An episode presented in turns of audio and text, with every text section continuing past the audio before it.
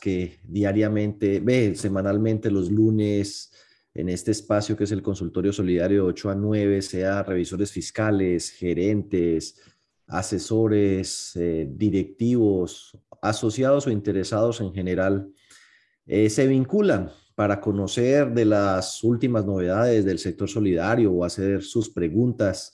Precisamente el día de hoy el tema fundamental estará centrado alrededor del sistema de administración de riesgo del crédito, del cual haré unas apreciaciones que espero les permitan eh, centrarse en aquello que corresponde hacer para los diferentes tipos de entidades y que puedan pues hacerme, por supuesto, sus preguntas. Pero antes de llegar allá, permítanme, organizo una cosita aquí. Listo. Ok, entonces Hablaremos hoy de coyuntura, hablaremos del indicador del día, que vamos a estar repasando el tema de indicadores financieros, uno en cada sesión para que vayamos fortaleciendo esas competencias.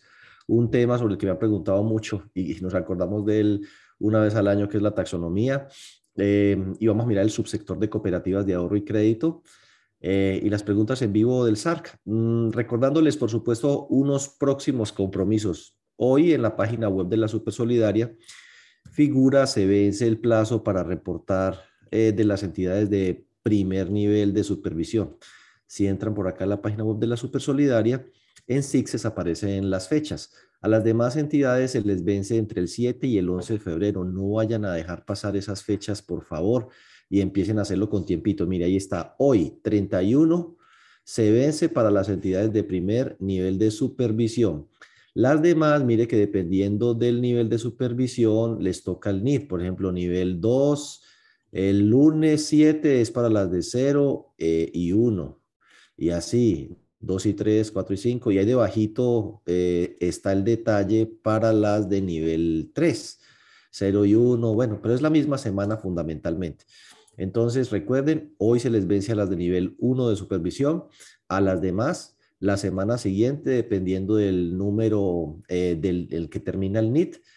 No conozco que haya alguna actualización. La última fue la del 10 de diciembre del 2021.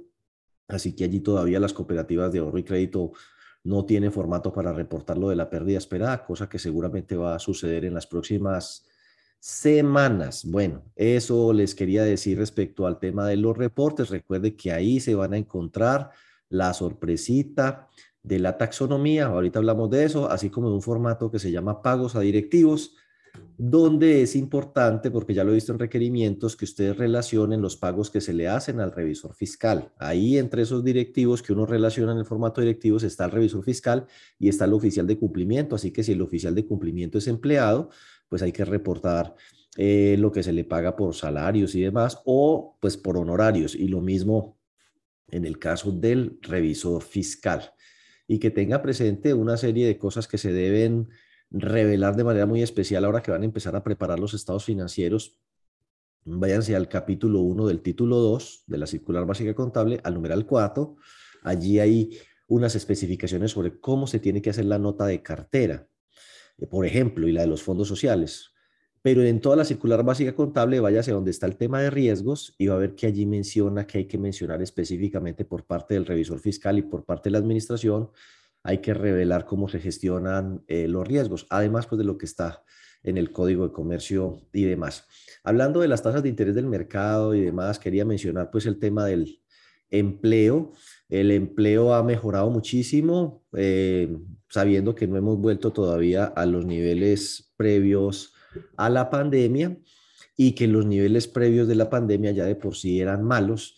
Así que aquí lo que tenemos todavía es muchísimo por trabajar, por la generación de empleo en este país y pues desde el sector solidario eh, creo yo que es mucho lo que podemos hacer, irrigando crédito, promoviendo el ahorro y ojalá estimulando a que las personas utilicen el ahorro y el crédito en lo productivo. Además que hay muchísimas cooperativas que se organizan o muchos em, emprendimientos que se organizan bajo la forma cooperativa y hoy en día hay otras opciones además de las cooperativas como son las mutuales, donde además de las actividades comerciales y productivas se puede manejar ahorro y crédito sin la pesadilla de lo que le toca vivir a las cooperativas con actividad financiera. Listo, eso quería pues como mencionar ahí. La inflación creo que es eh, una de las principales preocupaciones que tenemos todos. Creo que las cosas en general, las personas sienten que están caras. Eh, de hecho, tuvimos inflación del 5.62%. Eso va a llevar a que muy seguramente muchos no, no van a poder revalorizar el 100% de los aportes o les va a quedar menos dinero para otros propósitos. Vienen dos años también con inflaciones relativamente altas comparado con lo observado en años pasados. es decir, eh, para este año 2022 se espera una inflación alrededor de entre el 4.4, 4.8 con una media de 4.63 y para el 2023 de 3.41. Y tenemos una inflación alta en todo el mundo en general. Eh, eso hace que algunos critiquen la decisión del Banco de la República de subir la tasa de interés que la subió esta semana de una vez del 3 al 4%, como ya lo esperábamos la mayoría. Eso va a seguir impulsando las tasas de interés hacia arriba.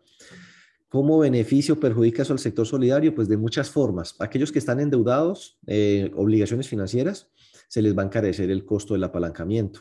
Aquellos que captan ahorros por CDATs, pues se les va a encarecer el costo de los depósitos. No es tan fácil trasladarle eso al activo porque el sector solidario tiende a prestar a tasa fija y entonces a largo plazo, aunque usted suba las tasas de interés de crédito, que es bastante demorada tomar esa decisión por las implicaciones que tiene, además de difícil porque es pedirle a los miembros del consejo que suban las tasas cuando ellos mismos son usuarios del crédito, pues no les va a gustar, o los miembros de junta directiva, o sea, no es ni fácil ni rápido convencerse de que a lo mejor hay que hacer eso. Eh, y luego de que se toma esa decisión, se demora dos años en que la cartera empiece a recoger esos efectos. Así que si se suben las tasas de interés rápido, aquellas entidades que tienen pasivos indexados a las tasas de interés del mercado, a la inflación, pues no va a ser en el inmediato plazo que van a ver el alivio. Así que es de esperarse que el margen se les estreche un poco. Además de que pues los costos de nómina, los gastos de personal, los gastos generales, en general todo para este año está un poquito caro para que lo tenga presente. Y las tasas de interés, pues como ya les decía, esas ya van casi que por aquí en los niveles que tenían antes de la pandemia, pero seguramente van a seguir de ahí para arriba, porque si ustedes ven aquí, esta es la proyección, me quedo como feito, pero esta es la proyección de tasas del Banco de la República Así que muy rápido van a llegar a niveles del 5%. Para mediados de año van a llegar ya a niveles del 5% y de hecho puede que superen ese 5%, inclusive llegando a superar el 6% por parte de los más pesimistas. Entonces van a ser eh, tasitas altas. Es un alivio pues en competencia porque las tasas de interés estaban muy bajitas y entonces el sector solidario algunos la estaban viendo dura para competir con esas tasas tan bajitas. Ahí va a haber pues un alivio en ese sentido. Y es malo, pues, digo yo, para la economía, para el consumo, para la creación de empleo, em, en fin, pero bueno, esa temporada de tasas bajas está como que llegando a su fin, amén de la inflación que está por fuera de los rangos meta del Banco de la República, basado en la, en los, en la encuesta que hace el Banco de la República con los 38, 37 analistas económicos que les reportan información y, los cinco mejores informantes, estas son las predicciones de inflación. Bueno, ya eso lo veíamos la vez pasada, que ya es posible inclusive observar a un año entidades que están ofreciendo tasas del 6%, inclusive por aquí Banco Popular, por ejemplo, está ofreciendo casi el 6% por CDTs a un año. Entonces, chao bajo, tasas bajas, inclusive la tasa de usura pegó un salto fuerte. En febrero llegó al 2, llegó a estar al 1.92, o sea que se ha subido rápido, 1.94, 1.96, 1.98, 2. Chao, tasas bajas. Así que, bueno, eh, en general todas las tasas están subiendo, esto ya lo veíamos. El dólar está alto, al, hoy está a 4 mil pesos el promedio, ¿no? Es decir, yo calculo el promedio del mes, incluido el día, pues, eh, de hoy, la tasa representativa del mercado, el promedio da 3.999 con algo, o sea, 4.000 pesos, que eso pues es el promedio más alto observado desde el año 92, o sea, del 92 a hoy, ¿cuánto habrá? Como 30 años. Eh, sí, 30 años. En los últimos 30 años es el precio del dólar promedio más alto.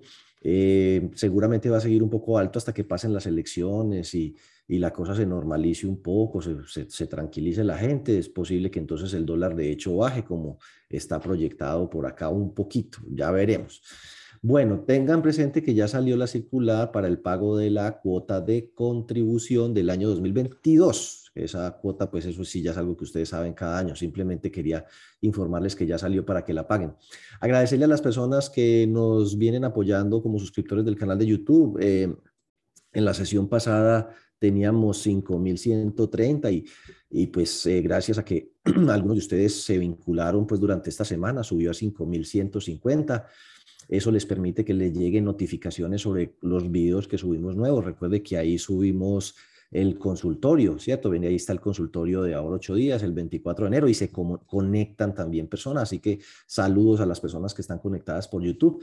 También nos puede seguir, por ejemplo, en Spotify. En Spotify subimos los audios del consultorio eh, solidario y bueno, en nuestras redes sociales. Así que los que no sean suscriptores de nuestro canal, les agradecemos enormemente que se puedan vincular y activar eh, la campana de notificaciones y, y, si por algún motivo se lo pierde, el consultorio lo puede ver por YouTube y lo puede escuchar por Spotify como le resulte más cómodo. Visite nuestra página web, allí en el blog publicamos permanentemente artículos o estadísticas que pueden ser de su interés. Eh, y publicamos, por supuesto, información también de nuestros eventos, como el seminario que tenemos esta semana sobre elaboración de informes, taxonomía, eh, notas, revelaciones, eh, bueno, sobre todas estas cosas que hay que tener presente ahora en la preparación de informes de administración y de control social para la asamblea. Por aquí también se pueden conectar al consultorio, es decir, mm, simplemente entran a la página web y ahí van a encontrar el botón. Y bueno, y aquí están los datos a través de WhatsApp para que nos eh, se comuniquen con nosotros. Aquí a través de esta página web también van a encontrar cómo eh, hacer las inscripciones al evento, que todavía nos quedan algunos cupos que recuerden es este viernes. Hablemos del indicador del día. El indicador del día va a ser el de eficiencia operativa. Eficiencia operativa es de cada 100 pesos de ingresos operativos que produzco, cuánto me gasto en la operación para poderlos generar, ¿cierto? Ese indicador pues varía mucho dependiendo del tamaño de la organización y la actividad económica al que se dedica. No es lo mismo la eficiencia operativa de una cooperativa de caficultores a una de aporte y crédito, a una de ahorro y crédito, a un fondo de empleado chiquitico, a un fondo de empleados grande. Entonces es bueno que se comparen con el sector. Yo publico esos estudios por allá en abril eh, los publico en el blog. Ahorita hablamos de, alguna cosa sobre eso.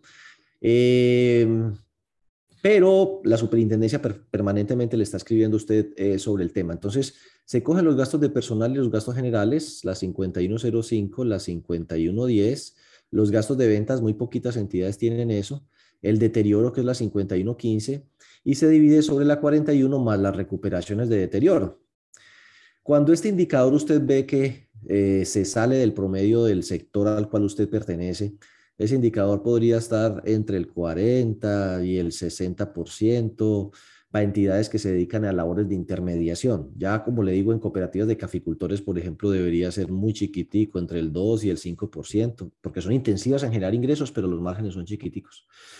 Em, yo a ese indicador le haría algunos ajustes cuando ustedes lo vayan a medir. Primero, cuando se van a comparar, dentro de la cuenta 5110 está la cuenta 511095. Hay regularmente muchísimas entidades meten gastos que no son gastos realmente operativos, sino distribución anticipada de excedentes, beneficios sociales, que decíamos que eso tiene algún ruido con el artículo 107 y 107 raya 1 del Estatuto Tributario y de eh, eh, las reglamentaciones que ha sacado la DIAN, que eso hay una pelea en eso. Pero bueno, más allá del tema tributario, eh, y de si eso es deducible o no es deducible y tiene relación de causalidad, necesidad, proporcionalidad y todo eso del concepto unificado de la DIAN y esos temas los tratamos en un seminario tributario y los volveremos a tratar este año. Esta cuenta, pues podría uno sumársela al excedente casi, sino que hay muchas entidades que durante el año, tal vez con el propósito de no dar tantos excedentes, registran una serie de gastos, fiestas, bonos, atenciones, auxilios, fondos sociales, y lo llevan dentro de la 51.1095 como si fuera un gasto operativo, entonces eso distorsiona un poco este indicador. Algunas entidades lo han empezado a corregir registrándolo mejor en la 52.3095. No importa en cuál de las dos cuentas lo registre, de todas maneras la supersolidaria le va a preguntar qué tiene metido ahí, que manden una relación en Excel, no PDF, del primero de enero al 31 de diciembre, con detalle, concepto, no sé qué, bueno, bla, bla, bla, bla, bla. Eso no está prohibido para que no, no se sienta mal, sino que como dice varios u otros, pues le preguntan qué eso qué es, sobre todo porque tiende a ser bastante oneroso. Entonces daña mucho el indicador, hace aparecer que usted es un súper ineficiente, que usted cada 100 pesos se gasta 75 en la operación y resulta que cuando de aquí saca esos gastos sociales, el indicador se le cae al 35, supongamos. Eso significa que la mitad de los gastos suyos realmente son distribución de excedentes por la vía del gasto social. También yo le quitaría el, deterioro, pues lo, lo, haría las dos mediciones, como lo hace la super, que es así, y una medición interna para mí, tanto aquí como en las recuperaciones, para ver específicamente los gastos de personal, y los gastos generales que me toca desembolsar. Sin estos gastos sociales, ¿cuánto se me comen de los ingresos operacionales sin tener en cuenta ni el deterioro, ni la amortización, ni la depreciación, ni las recuperaciones? Si usted se encuentra que ese indicador cada año va para arriba, va para arriba, cada mes o cada trimestre, dependiendo de la periodicidad con la que usted lo evalúe, o si lo está midiendo así, pues tiene que preguntarse, ¿será que se le están creciendo los gastos de personal más rápido de lo que crecen sus ingresos? Porque eso ha ocurrido recientemente. Los gastos crecen inexorablemente, eso cada año se reajustan, pero la cartera no ha crecido a la misma proporción y además ha habido que bajar las tasas y la rentabilidad de las inversiones se han caído, entonces esos indicadores se han dañado por eso. Revise la evolución en el tiempo de ese indicador. Lo que uno esperaría es que se mantenga o se disminuya, caso en el cual usted mantiene o mejora su eficiencia, pero si el indicador crece, es cada vez más ineficiente. Para generar 100 pesos de ingresos se come cada vez una proporción más grande de gastos. También, ¿por qué puede haber sucedido eso? Porque usted bajó la tasa, o sea, o se cayó el volumen del activo que genera ese ingreso o se cayó la tasa.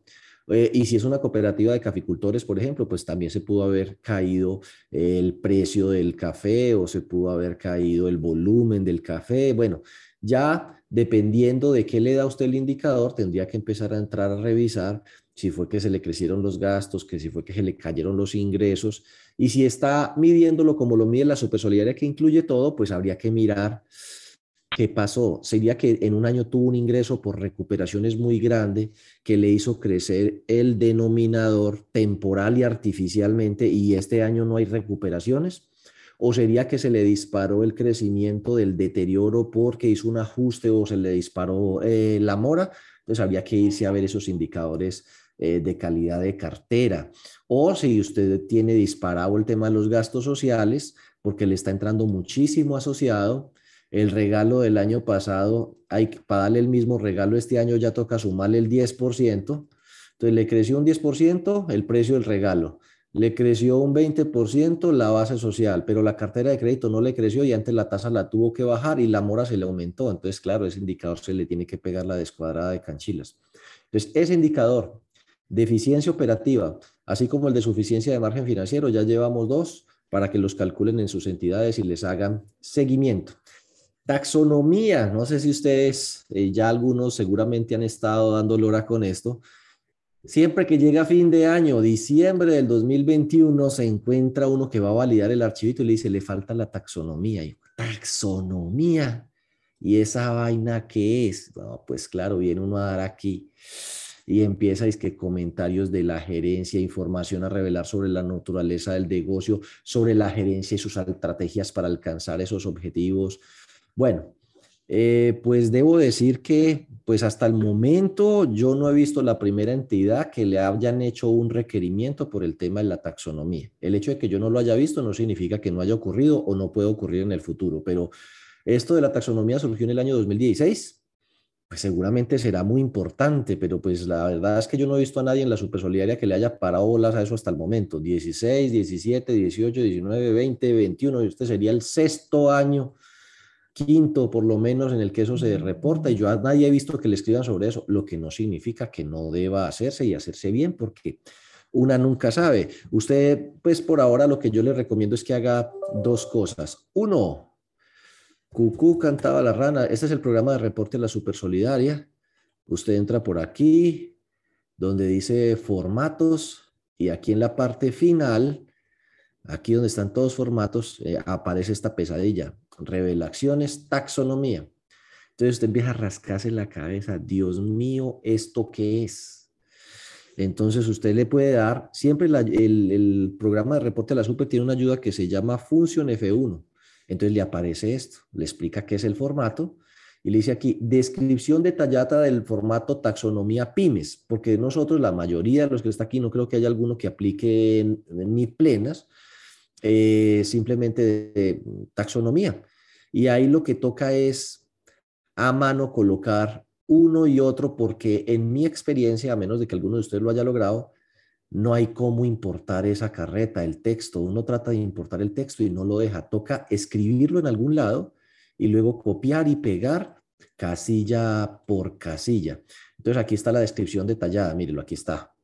Comentarios de la gerencia. Esta vaina de aquí no le toca. Ahí dice, bueno, no sé, descripción.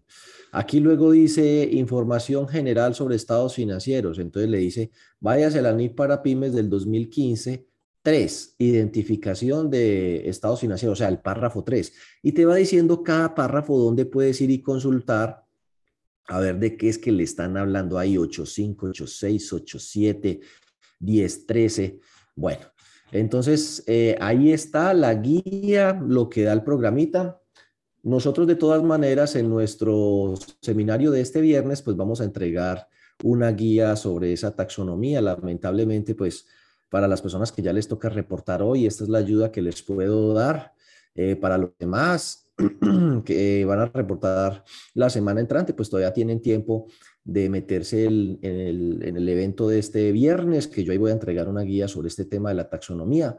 No se coger la tarde con ese tema de la taxonomía, que eso es como eh, hartico y está más bien larguito, ¿verdad? toda la cantidad de casillitas que hay que poner allí. Entonces, eso era lo que les quería decir respecto a la taxonomía. Ahora, respecto a las cooperativas de ahorro y crédito, el tema sectorial, me quedan dos minuticos para que abramos el otro tema. Em, este es el crecimiento hasta noviembre, o sea, acumulado al año y pues lo anualizamos, lo dividimos por 11 y lo multiplicamos por 12 para que sea comparativo con el 2020. Entonces, echémosle un ojito a las cooperativas de ahorro y crédito. Esta muestra está hecha, o este cálculo está hecho, este análisis, con 176 cooperativas que estaban activas tanto en el 2019 como en el 2020 como en el 2021. En estos últimos años han desaparecido, lamentablemente, no sé, varias cooperativas y van a seguir reduciéndose en número. Eh, ya pues ahí hay 176 cuando solían ser 182. Unas se han quebrado, em, otras pues las han intervenido. Eh, esta, por ejemplo, progresemos, más que que un bulto de canela, Colac, pues se agarró a hacer loqueras, o es, ah, no, o, le era la boyana, la boyana, bueno, no sé, Copesagua también, bueno, qué pesar. Lo que ha sucedido es que también algunas otras se han fusionado, entonces está reduciéndose el número. Em, bueno, con las 176 que sí tienen datos, calculé para cada una, para cada una y luego saqué estos datos. Entonces, mire, las cooperativas de ahorro y crédito, después lo vemos más adelante cuando tengamos datos eh, con los fondos de empleados de categoría plena. Para la próxima analizamos los fondos de empleados de categoría plena. Sí, para dentro de ocho días les prometo que les traigo el informe de fondos de empleados de categoría plena. Eh, listo, que son los que publican mensualmente y ya está noviembre. Eh, me parece que no les fue mal. Crecieron en promedio el activo el 9.2, luego de haber tenido un 2020 con 8,17. La mitad creció más del 8 y una de cada cinco, por ejemplo, creció en dos cifras, o sea, más del 14, 15% en los últimos dos años. Me parece excelente. La cartera que tuvo un 2020 muy discreto apenas creció el 1.23. La mitad estuvo inclusive con crecimiento de cero o negativo y solamente una de cada cinco creció el 7,68. Mire el cambio en el crecimiento de la cartera en el 2021. O sea, se reactivaron las cooperativas de ahorro y crédito, crecieron su cartera en promedio el 9, la mitad lo creció más del 8 y una de cada cinco lo creció más del 16.5. O sea que eh, vamos a ponerle las cooperativas de ahorro y crédito, carita feliz. Lo lograron en el tema de crecimiento de la cartera. Lo que nunca se ha perdido es la fe en este sector por el lado de los ahorros, porque aquí siempre pagamos mejores tasas. Crecimiento del 15 y del 13 promedio. La mitad creció más del 14 y del 13, y una de cada cinco creció más del 22 y el 20 sus ahorros. Los aportes crecen a menor velocidad, pero lo hacen por encima de la inflación. Crecieron el 6, crecieron el 6, aún a pesar del desempleo, de todo.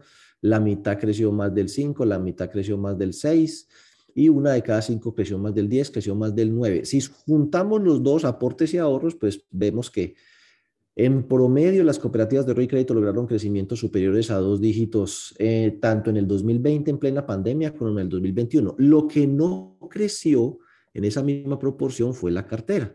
Entonces, mientras los aportes y ahorros crecieron el 12, la cartera solo creció el 1, o sea que se acumuló liquidez que se aprovechó pues para disminuir el endeudamiento bancario y algunas entidades tienen una gran cantidad de liquidez en un año en el que la rentabilidad fue bajita e inclusive hubo desvalorización del portafolio de inversiones y llevó a que algunas perdieran plata por desvalorización de esos portafolios. De hecho, por ahí hay algunos fondos de empleados eh, un fondo particularmente, el segundo fondo de empleados más grande de Colombia, tuvo una pérdida de casi 8 mil millones de pesos por desvalorización de su portafolio de inversiones y eso la hizo cerrar con más de 3 mil.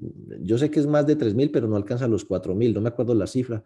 Más de 3 mil millones de pesos de pérdida acumulado en el 2021 por la caída de la desvalorización de las inversiones. Lo que ha estado flojón un poco es el crecimiento en el número de asociados.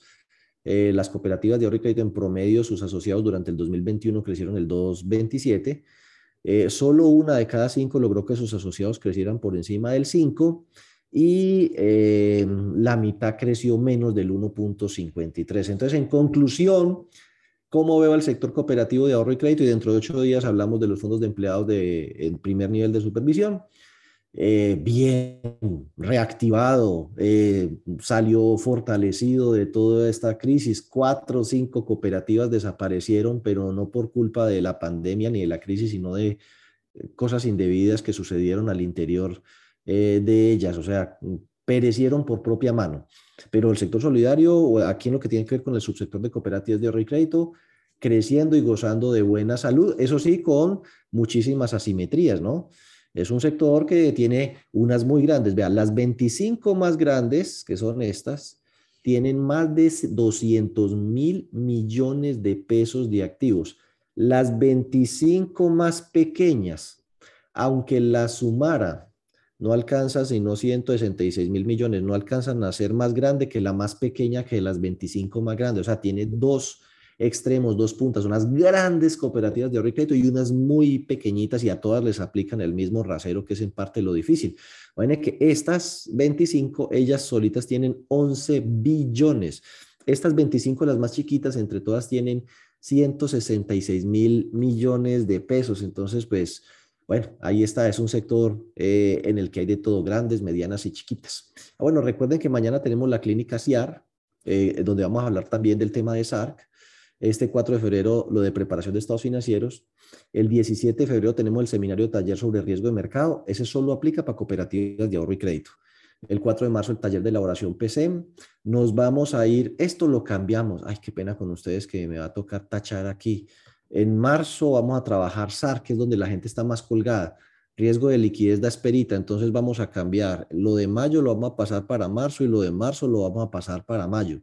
Y en abril vamos a hacer el entrenamiento de todo lo que son los directivos y órganos de control social que salgan elegidos y en junio vamos a hacer nuestro encuentro sobre oficiales de cumplimiento. Estamos planeando unos seminarios tributarios, pero todavía no tenemos confirmadas las fechas.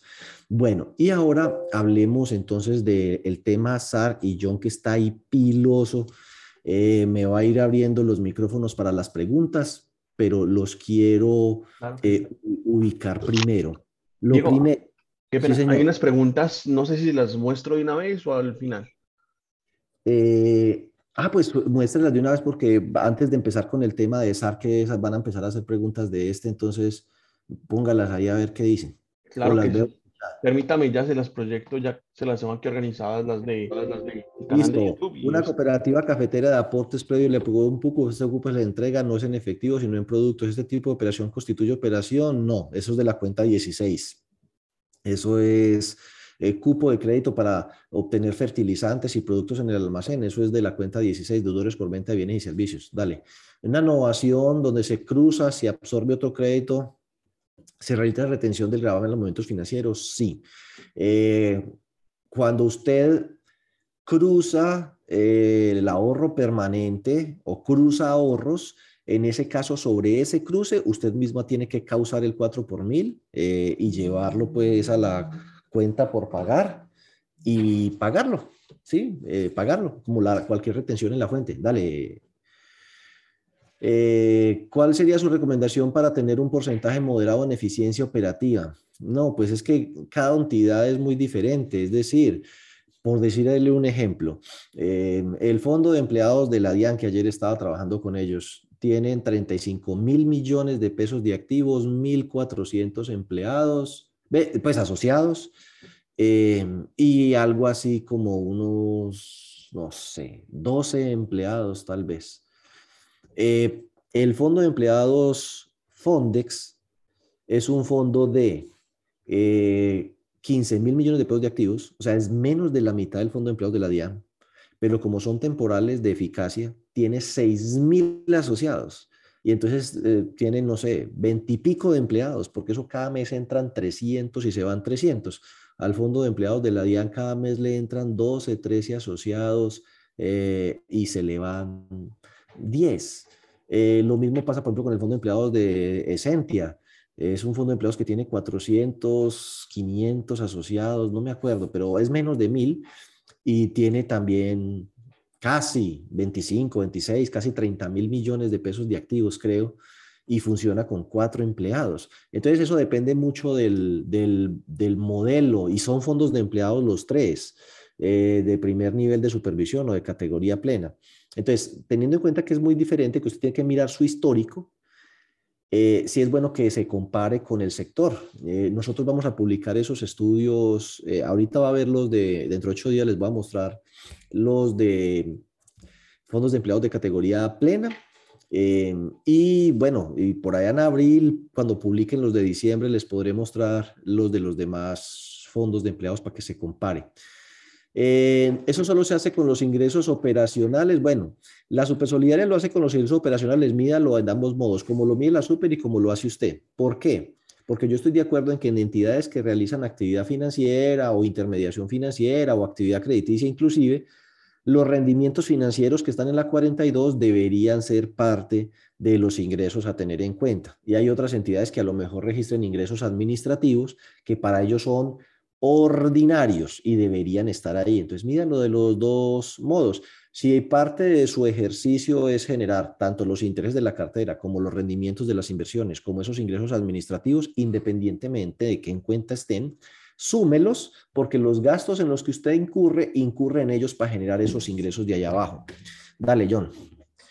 Eh, los fondos de empleados estamos sujetos a regulación en materia de intercambio internacional. En mi opinión, no, eso le llegó pues están sujetos en la, en, la medida, en la medida en que tengan ese tipo de cuentas, deberían hacer reportes, creo yo, pero eso no, no es como mi área de experticia, pero si usted tiene em, cuentas, eh, transacciones eh, eh, en el extranjero, pues debería hacer esa, esos reportes que está pidiendo ahí en la DIAN, pero francamente yo veo que eso le llegó a todos los fondos de empleados, cooperativas, mutuales, sin, ningún, o sea, sin discriminación, eso le llegó a todo mundo, pero creo que pues si no tienen cuentas en el exterior ni, ni los asociados ni las entidades, eh, no tendrían que hacer ningún reporte. Haga caso, pero omiso. Para dar cumplimiento al CIAR es necesario el informe de control interno y de revisoría fiscal o solo revisoría. A ver, es que informe de control interno lo hay si existe eh, auditoría interna o departamento de control interno, deberían presentarse informes de control interno. Cuando la superintendencia solicita la información adicional el último informe de control interno presentado por la revisoría o algo así, eh, se hace referencia a esa que el revisor fiscal como parte de su ejercicio profesional debe hacer unas pruebas, bueno, todo el tema y presentar informes escritos. Yo sé que hay mucho revisor fiscal que no presenta informes escritos, pero eso es una mala práctica. Lo correcto es que presenten informes escritos. Algunas entidades como que yo conozco, pues acá del Valle, Sencoa, eh, AIC, eh, no sé, el propio eh, eh, ser fiscal de Analfe. Ellos presentan informes escritos y creo que lo hacen en cada visita las visitas son mensuales. Algunos otros lo hacen trimestral. Más allá de eso, la SUPE lo que pide es que se envíe con los estados financieros impresos después de pasar a la asamblea el último memorando o informe de control interno de la revisoría fiscal donde se revisaron los estados financieros de cierre de ejercicio que le permitieron a él luego expedir el dictamen y, pronunciarse al respecto. Es ese informe de control interno, si de pronto la pregunta va por allá. El formato de taxonomía lo deben diligenciar todos los fondos, sí, como le parece que sí. Los que apliquen, eh, los que sean grupo 1 y grupo 2 eh, de NIF. Si es grupo 3, que no creo que haya ninguno, eh, pues no. Entonces sí, sí, lamentablemente sí le va a tocar. A ver, por acá en el chat, una cooperativa tiene auditoría externa. ¿Este puede hacer las funciones de control interno con relación a los informes del SAR que solicita a control interno? Sí, sí, sí, lo puede hacer, claro. Eh, cualquiera que sea ese mecanismo, auditoría externa o auditoría interna, está bien. Si uno tiene auditoría externa, pues el SAR debería ser objeto de auditoría por parte de esa auditoría externa. Sí, sí, está bien. Eh, ahí el papel clave es el de revisor fiscal, ¿no? Si tenemos asociados en otras regiones, desde esos países nos envían sus aportes, se debe hacer. Yo creo que ahí sí ya va quedando uno inmerso dentro de las entidades que tienen la obligación de hacer esos reportes por allá que llegó eso de cooperación y de información con otros países, pero ese es un tema que habría que averiguar eh, con la DIAN. Cuando tengamos nuestro seminario tributario, se lo preguntamos a la doctora Rosalba. Cuando un asociado solicita que se liquiden eh, partes o ahorro permanente, ah, no, eso ya, ya eso ya lo contestamos. Entonces, eh, muchísimas gracias, John.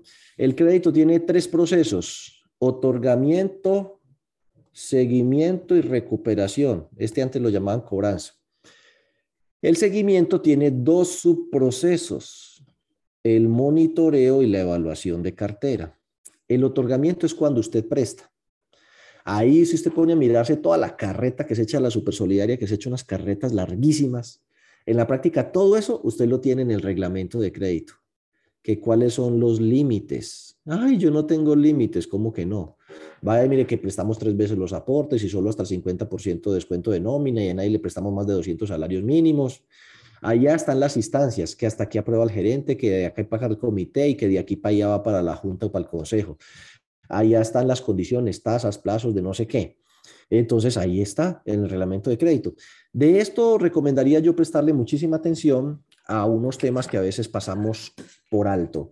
Uno, una información previa que se le tiene que entregar al deudor y del cual se debe dejar evidencia. Lea eso en la circular, que ahí está. En eso se falla bastante. Y otro, en el análisis de crédito. La verdad es que el sector solidario no tiene la costumbre, no es que haga mal la tarea, ¿no? De hecho, hacen hasta bien la tarea, pero el tema de documentar ese análisis, mm, a veces uno llega y dice, bueno, ¿dónde está el análisis de crédito de esta operación? ¿Cuál análisis? No, pues uno lo hace y saca la calculadora, suma, resta, multiplica, divide, analiza un poco de cosas y toma la mejor decisión posible y se echa la bendición. a mí me parece que hacer un buen trabajo, pero a veces no se documenta y en algunos casos pues no es tan claro si realmente están midiendo los cuatro criterios mínimos obligatorios, capacidad de pago, solvencia, hábitos de pago, eh, garantías. Dentro de los hábitos de pago está la obligación de consultar a la central de riesgo. A estas alturas del partido, pleno año 2022, luego de casi una década de que la Supersolidaria modificó la circular básica contable, dejando claro que para toda operación de crédito se tiene que consultar y que toda la cartera se reporta, a esta altura, una década más tarde, hay entidades que caprichosa o tercamente, porque eso ya no es ignorancia, siguen obviando la obligación que tienen de consultar a sus deudores en las operaciones de crédito que van a otorgar y no reportan la cartera mensualmente eh, o que solo reportan los que están en mora. Ojo con eso. Entonces, En el otorgamiento del crédito, la parte que estoy recomendando que le paren muchas bolas, porque creo que es donde más fallas se observan en el sector solidario, es en los análisis de crédito, en la documentación, en, si están cumpliendo con la consulta y reporte a la central de riesgos de toda la cartera y si están dejando evidencia de los análisis de crédito y la información previa que hay que entregarle a los asociados. De resto, yo creo que eso está bastante documentado. Es que la gente y que, ay, que no he montado SARC. ¿Cómo que no, mijo? Usted viene montando eso desde el año 2001, resolución 1507 de la Superintendencia de Economía Solidaria del 2001. Lleva 22 años montando SAR. Lo que pasa es que le faltan cositas y ellos pues cada año, para no dejar morir a los asesores de hambre, entonces se inventan algo nuevo para cambiarlo. Bueno, en monitoreo, el monitoreo es mensual. Mensual. Es todos los meses, no les olvide. Ese monitoreo mensual se presenta en el comité de riesgos, lo hace la persona de crédito y lo puede hacer con los índices de calidad de cartera, con cosechas, con matrices. Esto es lo que vamos, entre otras, a, enseñar a hacer ahorita en, el programa de, de SARC, que va a ser cuatro sesiones ahorita en marzo para que se vayan preparando pero usted no es que tenga que hacer cosechas y tenga que hacer matrices, alguna de esas, y cuando hablamos de los índices de calidad de cartera, por tipo de garantía, por tipo de recaudo, por actividad económica, por eh, pagaduría, por, eh, bueno, eh, por, por, portafolio, cuánto por vivienda, cuánto por consumo o por línea. Y se le hace seguimiento, eso es mensual. La evaluación de cartera a depende y a según. Hay una que es anual y otra que es semestral. ¿Para quién es semestral? Para los que aplique pérdida esperada. Y ahí hubo un cambio en la circular 35 del 29 de diciembre del 2021, la que acabó de pasar. Primero, a la hora de calcular las provisiones se puede descontar el 100% de los aportes y ahorros permanentes, siempre que la entidad no esté dando pérdidas. Antes era el 70, ahí hubo un cambio grande. Segundo, pérdida esperada le aplica antes le aplicaba cooperativas de ahorro y crédito o con actividad financiera, todas. Las de nivel de supervisión 1, después de que tuviera cuenta 14, la lleva. Y los fondos de empleados de categoría plena. Hasta ahí íbamos, en que a esos les toca pérdida esperada. ¿Qué hizo esta circular? Le agregó otro combo. Los que desarrollen actividad crediticia del segundo nivel de supervisión y ahí sí entró una enorme cantidad de gente. Voy a colocarle un ejemplo. La cooperativa COEM de Cúcuta. Ellos a veces nos acompañan, no sabemos si están hoy con nosotros. Esa cooperativa COEM es de aporte y crédito. Entonces usted decía, aporte, aporte, aporte, aporte. Decía, oiga, yo no, soy yo no capto ahorros. Yo no soy nivel 1 y no soy fondo de empleados de categoría plena. No me toca. Pues al lado, con esa circular, eh, le tocó un poco gente. Y al tener que aplicar pérdida esperada, que ahora ahí viene el tema de cuándo. Las cooperativas de ahorro y crédito les toca en el 2022. Los de nivel 1 se parten en dos. Las que tienen más de 50 mil millones de cartera diciembre del 2021 y las que tienen menos de 50 mil. Entonces, las que tienen más de 50 mil les tocan el 23, las que tienen menos de 50 mil en el 2024, fondos de empleados de categoría plena. Y este otro combo les toca en el 2025, a pesar de que hay un un, error ahí en la transcripción porque no tiene ninguna presentación que estas entidades que entraron ahorita de último los, las tiren que para el 2023 primero que las de primer nivel de supervisión que tienen más de 50 mil millones de pesos de activos. O sea, ese no es el sentido de haber dividido eso. Era las que tienen mayor capacidad técnica y económica que arranquen primero y luego las últimas. Entonces yo me ratifico en que las de actividad crediticia de segundo nivel les toca para el 2025 y de acá allá ya esos softwares se tienen que haber eh, ajustado. Las que la van a pasar muy mal son las pobres cooperativas de ahorro y crédito. Este año con ellas es que van a hacer todos los experimentos. ¿Por qué menciono tanto el tema de pérdida esperada? Además de decirles que eso lo vamos a explicar en, la capacitación de ahorita de marzo, que entra un poco gente que le toca esto y no tiene idea de qué se trata, es que para los que les aplique pérdida esperada, la evaluación de cartera va a ser semestral. La evaluación de cartera tiene como propósito identificar quiénes de pronto aquí eran carita feliz, cumplían con todos los criterios, pero 12 meses más tarde los analiza uno con los mismos criterios, capacidad de pago, solvencia, hábitos de pago, o sea, servicio de la deuda con usted y hábitos de pago por fuera, para lo cual hay que consultar las centrales de riesgo, garantías y número de veces que el crédito ha sido reestructurado y de pronto se encuentra que está así.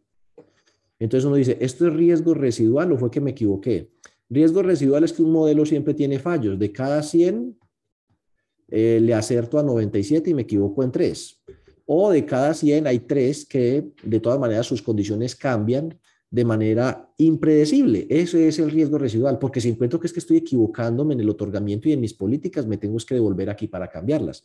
Es decir, ¿cuáles de estas personas a las que cuando les presté estaban muy bien, 12 meses después están, mejor dicho, son el diablo en calzoncillos, eh, colmillos y todo, no le falta y no pues el tridente y la cola no le pagan a nadie, declarados insolventes, esos usted los consulta y están más podridos que un berraco. A lo mejor esos, a pesar de que son A, deberíamos bajarlos a B, o si están en B, deberíamos bajarlos a C para subir las provisiones. Eso es una evaluación de cartera y una recalificación, y dicen que tiene que ser con una metodología técnica, analítica, bla, bla, bla, que debe ser aprobada por el órgano de administración, debe estar documentada, tanto la técnica analítica como la política de recalificación y se evalúa a toda la cartera con esos seis criterios mínimos obligatorios que implican consultarlos a todos a la central de riesgo, que eso es diferente de que usted se tiene que alinear con la misma calificación de la central de riesgo para que no lo haga. Eso no es así. La norma no lo dice no es obligatorio tampoco. Que porque está en B afuera, entonces yo también me pongo en B. No, usted tiene que tener su metodología de evaluación y de recalificación. Ahí en esta parte eh, habla de la actualización de las garantías. Entonces, en la actualización de las garantías, usted lo debe actualizar con el índice de valoración predial para lo que son los inmuebles o con la guía de valores de fase colda eh, cuando se trata de vehículos. En ese caso, pues no es tan complicado. Usted entra por aquí eh, y le dice aquí, por ejemplo, DANE. sí, DANE, IBP del DANE, sí, DANE. Entonces por aquí nos vamos para el DANE, vámonos aquí para el DANE. DANE, eh, a ver, listo. Y mientras eso va, le vamos a escribir aquí guía de valores de fase colda. A ver cuál carga más ligero. Aquí en la guía de valores de fase colda, eh, la página del DANE, el DANE no levanta cabeza con esa página. Vamos haciéndole a este, usted puede elegir un carro, entonces usted dice liviano de pasajeros, usado, modelo 2021. Em, vamos a buscar un Jeep eh, Wrangler un límite y usted le dice buscar. Entonces le dice, vea, esas son las tres referencias que hay, mire el que usted tiene, ¿cuál de esos tres es? Entonces dice, ah, es este. Ah, bueno, entonces tiene que entrar a la cartera, a su programa y actualizar esa prenda por el valor que figura allí. La norma dice que mensualmente, pues la veo como berraca. No sé si fue un error de la norma o es que de verdad es mensualmente. Yo diría que con que uno lo actualice anualmente es suficiente, pero cuando genere el informe de reporte de cartera, esa columna de garantías debe tener la garantía actualizada basado en esta guía. Si es del DANE, que definitivamente el DANE.go.co hoy no dio pie con bola, vamos a ver aquí Ahí está el índice de valoración predial, pero, pero esa página del DANE definitivamente está caída, se las voy a quedar debiendo porque si no nos quedamos pegados. El DANE tiene una cosa que se llama el índice de valoración predial y ahí dice por ciudades cuánto se, se valorizaron los inmuebles. Ya está publicado la del 2021.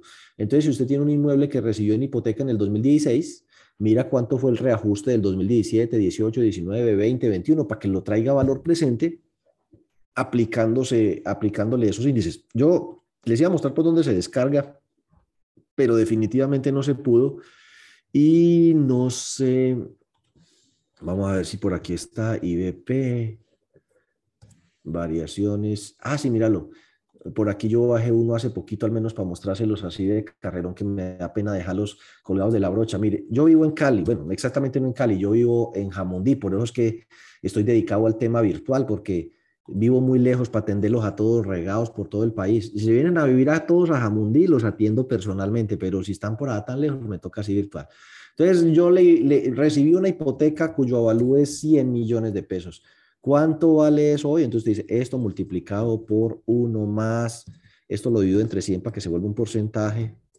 Entonces, hoy vale 106 y traído hasta el 2021, hoy vale 122. Entonces, usted entra al sistema y allá donde dice la garantía, entonces le pone el valor actualizado sin necesidad de pagar un avalúo técnico. Entonces, eso es para que lo tenga presente, o sea, en este proceso 2, y disculpe tantas rayas, tengan presente la evaluación de cartera semestral para los que les toca aplicar pérdida esperada y hoy en día entraron a pérdida esperada inclusive las entidades que no captan ahorros que son de segundo nivel pero prestan plata.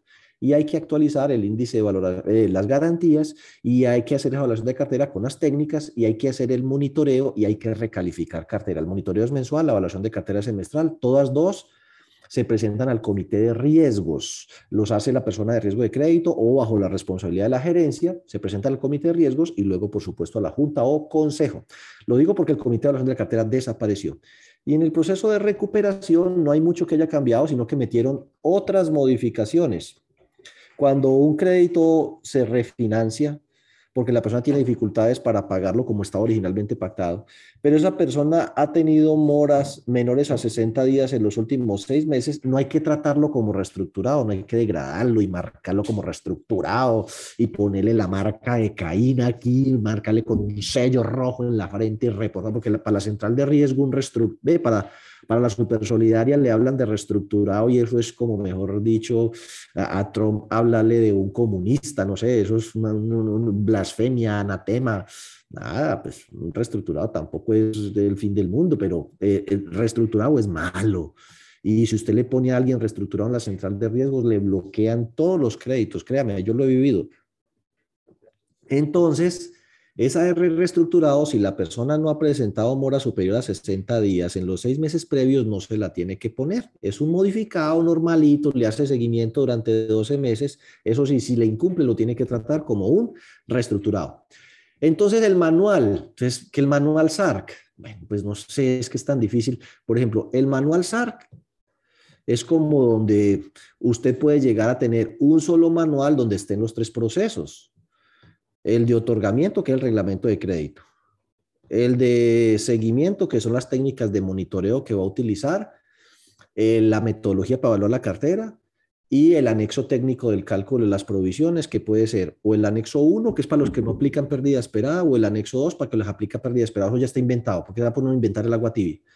Y el 3, que es el de recuperación, que es el reglamento de cobranza. Entonces, o usted tiene el reglamento de cobranza, el reglamento de evaluación de cartera y el reglamento de crédito o un manual con los tres procesos, ambos modelos podrían ser. Dicho esto, debe haber algunas preguntas que seguramente vamos a tener que seguir. ¿Es una obligación tener aseguradas las garantías? Ah, John, usted tiene por ahí eh, eh, preguntas que me va a proyectar. Sí, señor, es esa última que usted está leyendo. es una obligación tener aseguradas las garantías con sus valores actualizados yo sí creería que uno debería tener eh, las garantías. Se llegan a robar el carro, llega a haber un terremoto y se cae la casa, pues chao, valor de la garantía. Debería tenerlas aseguradas. O él contrata la póliza y nos trae copia, o la tiene uno dentro de una póliza colectiva. Y deja claro dentro de las cláusulas que si no le trae la actualización de la póliza, deja la entidad en libertad de contratar la póliza y cobrársela a él.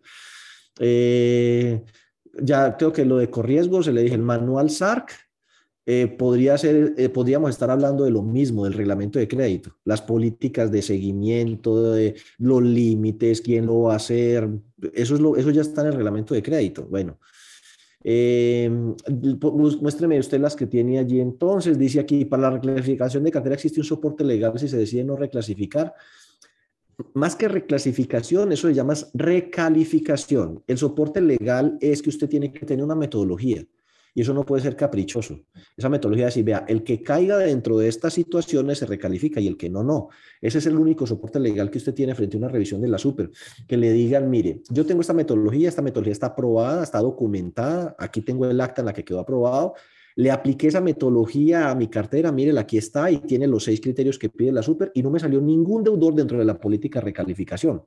Pero si usted le salen 5, 6, 8, 10 que tiene que recalificar, pues tendría que sustentar muy bien porque al final aprobó una metodología que dice que debe recalificar esa gente y después la misma gente que aprobó la metodología dice, no, pero no me lo recalifique. Esa está un poquito difícil de defender.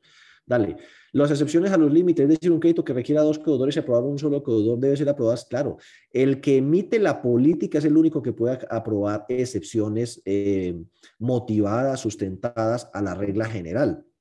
Uno no saca una regla para que el comité haga excepciones. No, usted cumple la regla. Si hay una excepción, me la devuelve a mí que fue el que emití la regla. ¿Quién está obligado a SAR? Todo el que tenga cuenta 14. Todos, todo el que tenga cuenta 14. Mucho, poquito, grande, mediano, chiquito, todos. Dale, John. El fondo de empleados del grupo 3, ¿a partir de qué fecha deben calcular la pérdida esperada? Eh, no, es que no es de grupo. Eh, ahí tiene usted una confusión. Es de nivel de supervisión. No tiene nada que ver grupo NIF. Grupo, cuando se habla de grupo es NIF. Nivel de supervisión es distinto. Las entidades de tercer nivel de supervisión no tienen que calcular pérdida esperada.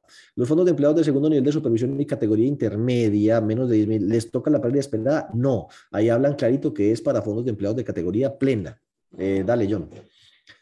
Eh, ¿Está bien reportar un deudor, a un deudor mayor riesgo de civil aún estando al día con nosotros? Esa es una enorme y gran pregunta. Entonces, sobre eso hay varias posiciones y no hay una respuesta concreta. Entonces, póngale cuidado. Supuestamente, sí, uno debe recalificar a una persona que estando en A cumple con las políticas de recalificación, lo podría bajar a B. Entonces, hasta ahí, de acuerdo a la supersolidaria, sí. La gran pregunta es, ¿cómo lo reporto a la, central de riesgos? ¿Como A, que corresponde a su altura de mora, o como B, que es la calificación por riesgo? Si usted lee la circular y le pregunta a la supersolidaria, dice que lo debe reportar con la calificación por riesgo, o sea, en B. Pero si lee la ley de habeas data, la ley 1266 del 2008, modificada por la ley que llamaron ahorita de borrón y cuenta nueva, que se me olvida el nombre, no me acuerdo el número, si es 2147, 2157, 2143, una cosa ahí, no me acuerdo el número, discúlpeme. Eh, esa dice que un reporte negativo es cuando una persona efectivamente está en mora. Y a mí me parece que reportarlo uno en B es un reporte negativo. Entonces, a mí me pareció peligroso que uno reporte a alguien en B sabiendo que está al día con uno. ¿Alguna, digamos, metodología o propuesta podría llegar a ser que si la persona se recauda, por ejemplo, por libranza y está en A, no se recalificaría, por ejemplo, para sacar mucha gente que a veces cae en esas políticas de recalificación. Entonces, no sé si me entendió la respuesta que está bien enredada. Lo que le quiero decir es, según la Super, sí, es que hay que recalificarlo a B y reportarlo en B. Según la ley de habeas data, me genera preocupación eso, porque ahí dice que un reporte negativo es cuando una persona está efectivamente en mora y la persona no está efectivamente en mora. Entonces, muchas entidades del sector solidario lo han resuelto en que la calificación mala es para efectos internos, pero la calificación para efectos de reporte a la central de riesgo la hacen con la calificación que le corresponde por altura de mora y no por riesgo. Yo estaría más a favor de esa posición que a la de la supersolidaria. ¿Qué se debe hacer para oficializar la recalificación de cartera? No, es que primero, usted debe tener una metodología. La debe haber aprobado la Junta, debe constar en acta y debe estar documentado, ¿sí? Segundo, hace la evaluación de la cartera. La evaluación de la cartera se tiene que reportar, al, se tiene que presentar en el comité de riesgos, así que eso debe estar en un acta y se debe reportar en el Consejo de Administración o Junta Directiva, o sea, más oficializado para dónde, ¿ya? Y debe haber hecho esa evaluación, recuerde, los que la tienen que hacer semestral, al corte de mayo y al corte de noviembre y registrar esas mayores provisiones por la recalificación en, en junio y en diciembre. La actualización de las garantías se hace en enero de cada año. La norma, francamente, no lo dice. Eh, yo diría que usted podría poner como política en junio, que ya por, bueno, junio o febrero. Por ejemplo, en este momento ya existe el IBP, Índice de Valoración Predial del 2021. El DANE lo publica rapidito. O sea que usted podría o en enero o en febrero hacer esa actualización de garantías. DANE lo publica rapidito. Dale. Eh, ah, bueno, no, ya se acabó y se nos acabó también el, tiempo. Ah, que si el, avalúo de la vivienda no aparece en la ciudad, ¿cuál se debe tener en cuenta? El nacional. ¿En qué fecha debe tener implementado el SAR? 31, el, el primero de enero del 2022, o sea, ya, eso ya lo debe eh, tener. Los fondos de empleo de categoría intermedia de segundo nivel de supervisión, no, solo fondos de empleo de categoría plena. Bueno, yo creo que respondí las preguntas que habían hoy. Disculpe que aquí tratamos de que una hora nos rinda como tres. Nos vemos dentro de ocho días. Nos vemos este cuatro en el seminario. Por favor, inscríbanse, ojalá el día de hoy. Y mañana las personas que están en la clínica que implementaron SARC eh, y SIAR con nosotros el año pasado, entonces los espero. Muchísimas gracias y hasta luego.